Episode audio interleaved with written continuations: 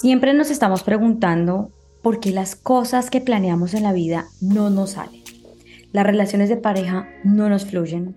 Cambiamos de trabajo constantemente porque no nos sentimos cómodos, siempre tenemos un mismo tipo de jefe que nos hace la vida imposible o colegas que se copian de nuestro trabajo. Las relaciones en la familia a veces no funcionan, peleamos mucho con mamá o papá o con los hermanos, los tíos, los primos. O las relaciones en general son complicadas. Sí, siempre hay algo que nos molesta, que, que nos mueve esas fibras y no nos hace sentir cómodos.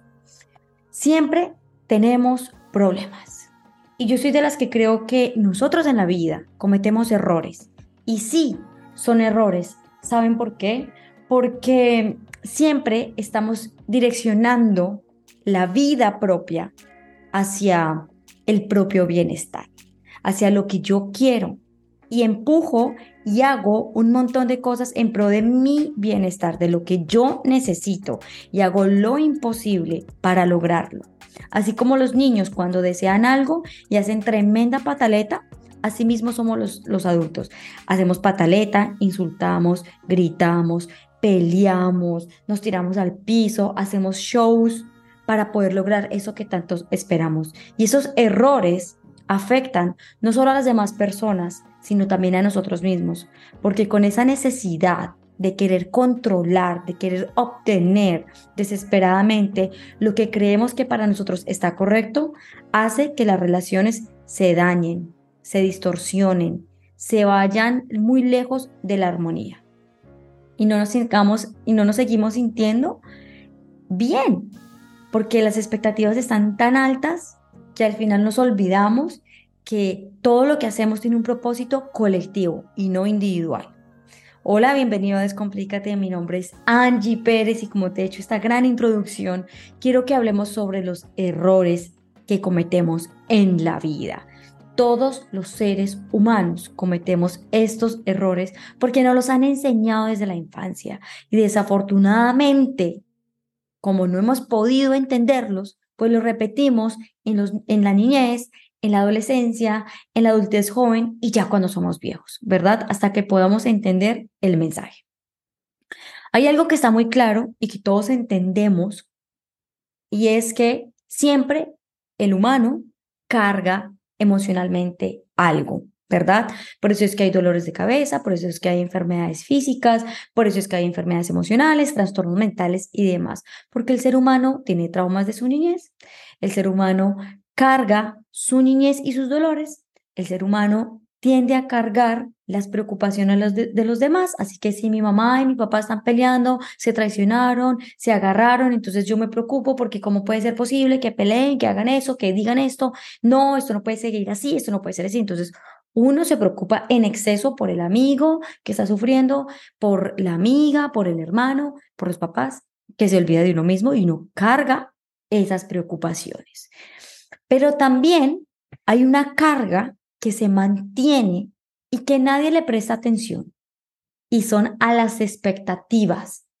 Eso es una carga y eso produce mucho mal genio.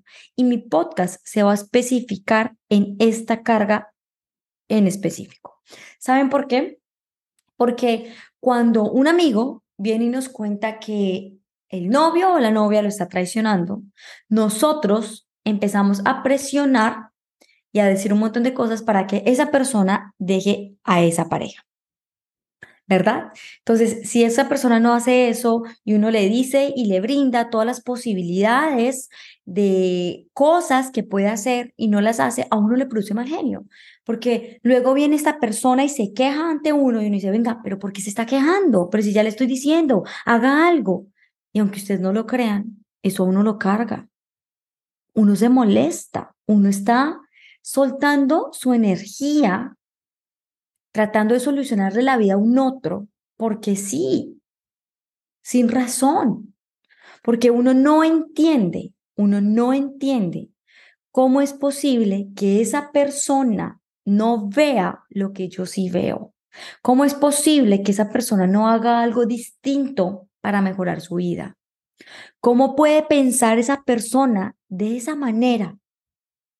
Y por estas por estos pensamientos tan repetitivos acerca de mm, cómo es posible que el otro no haga algo para mejorar y cambiar su vida, aún sabiendo que yo le estoy brindando esa solución, produce malestar. Porque esa pensadera y esa quejadera del otro no nos ayuda a avanzar. Entonces, ¿cuáles son las expectativas que tenemos? ¿Qué es lo que pasa en nosotros? Primero, tendemos a forzar a alguien para que haga algo, ¿verdad? Nosotros queremos que ese amigo deje esa pareja porque sabemos que lo está engañando, porque sabemos que le está haciendo daño. Queremos que esa mamá empiece su proceso, que empiece a mirarse a sí misma, que deje de quejarse. Queremos que ese colega deje de copiarse el trabajo de uno.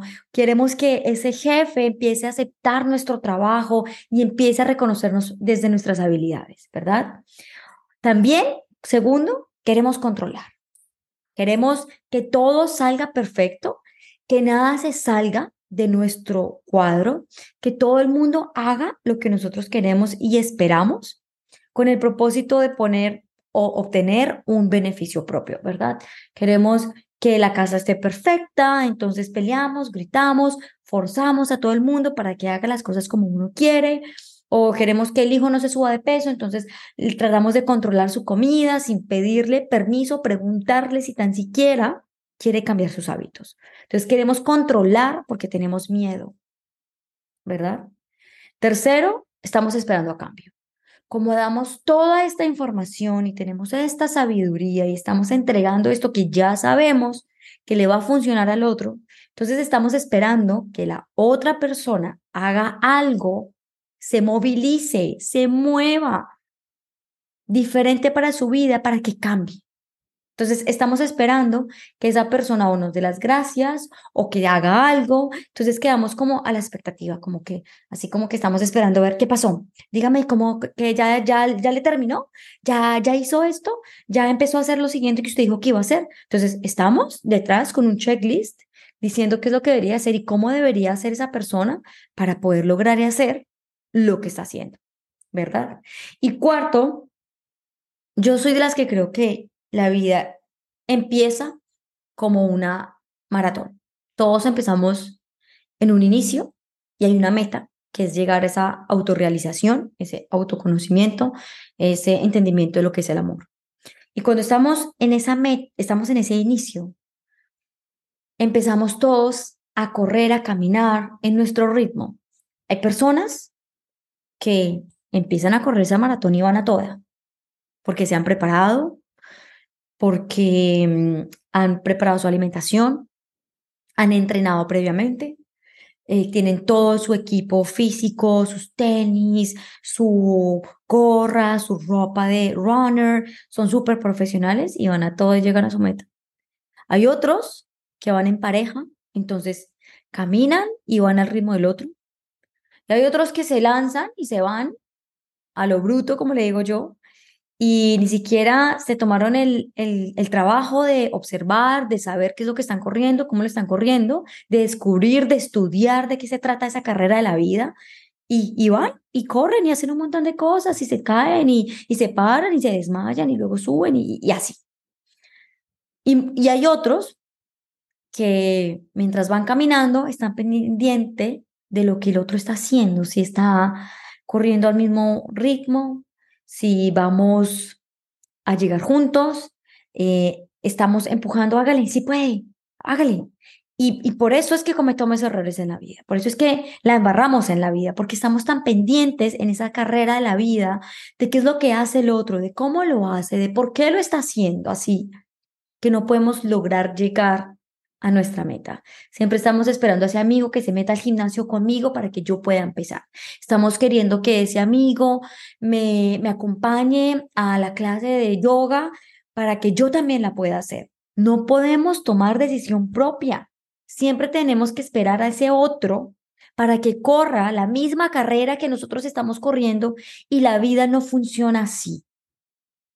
La vida se trata de que cada quien camina su vida, y cuando aprendemos y entendemos, entendemos estos errores que estamos cometiendo, de querer forzar, de controlar, de esperar a cambio, de dejar de correr la vida con las demás personas y más bien entender y comprender que somos una sociedad, que cada quien tiene que hacer su propio proceso de manera individual, que si alguien tiene el llamado o no tiene el llamado, si quiere dejar de hacer o quiere hacer, si quiere correr o no quiere correr, eso es decisión de ellos.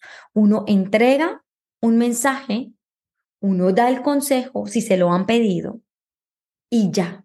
Cada quien es libre de hacer con su vida lo que considere que debe hacer, pero no nos carguemos con aquello que no es necesario cargar, porque eso nos trae mucha angustia, nos trae rabia, nos trae, nos trae como, como impotencia de cómo es posible que esta persona no haga eso o deje de hacer esto, si tiene tantas habilidades, si tiene tantos dones, si tiene tanto por entregar, ¿por qué no lo hace?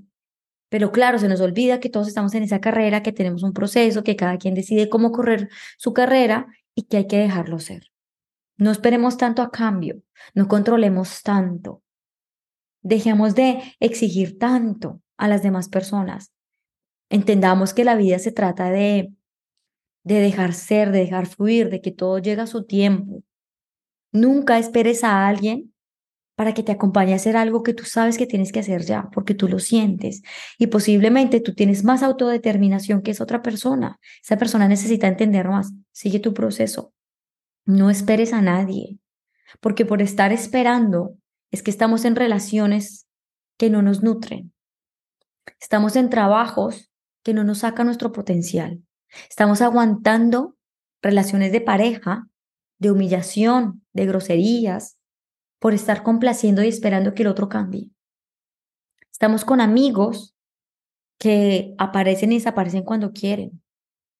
Estamos en un círculo de personas que no nos nutren. No son esas personas vitamina que todo el tiempo nos están ayudando a ser cada vez mejores personas. No te estoy diciendo que no pierdas el tiempo con esas personas y que te salgas y te vayas corriendo, sino que ocúpate y preocupa tu mente en lo que es bien para ti. Enfócate en tu bienestar, en tu corazón, en lo que tú consideras hacer y toma acción, porque tú vas a volar tan alto como tú puedas cuando tú has tomado la decisión de arrancar tu vida tú sola. Ya en tu camino van a empezar a llegar las personas que sí quieren trabajar contigo, que sí quieren hacer el trabajo contigo, que sí quieren andar tu camino pero no son las personas que tú estás obligando, no son las personas que tú estás controlando. Haz tu vida. Cometemos errores cuando forzamos y obligamos. Así que suelta, deja fluir la vida y deja que cada quien ande en su camino y échate a volar. Échate a volar porque si no lo haces, nadie lo va a hacer por ti. ¿Cómo hacerlo? Vamos a hacer un segundo capítulo de este podcast para hablar sobre esto, de cómo podemos nosotros empezar a soltar esa necesidad o esas expectativas de forzar a la gente, de querer controlar, esperar a cambio y, y dejar de estancarnos en la vida por los demás. Mi mensaje en este podcast de hoy es, deja de cometer estos errores en la vida y ocúpate 100% en lograr nutrir tu ser interior, porque cuando tú te nutres, todas las personas a tu alrededor van a llegar y te van a entregar mucha información acerca de lo que tú eres y vas a lograr hacer coherencia y encontrarte con las personas que necesitas para volar en tu vida. Te mando un abrazo. Si has pensado en alguien mientras has escuchado este podcast, no dudes en compartírselo. Vamos a hacer una segunda parte. Y si quieres saber más de mí, me encuentras en mis redes sociales como Angie Pérez Vargas y de la misma manera en mi página web. Si quieres hacerme alguna pregunta, lo puedes hacer directamente por Instagram o mandarme un correo. Te mando un abrazo y nos vemos en un próximo capítulo. Chao.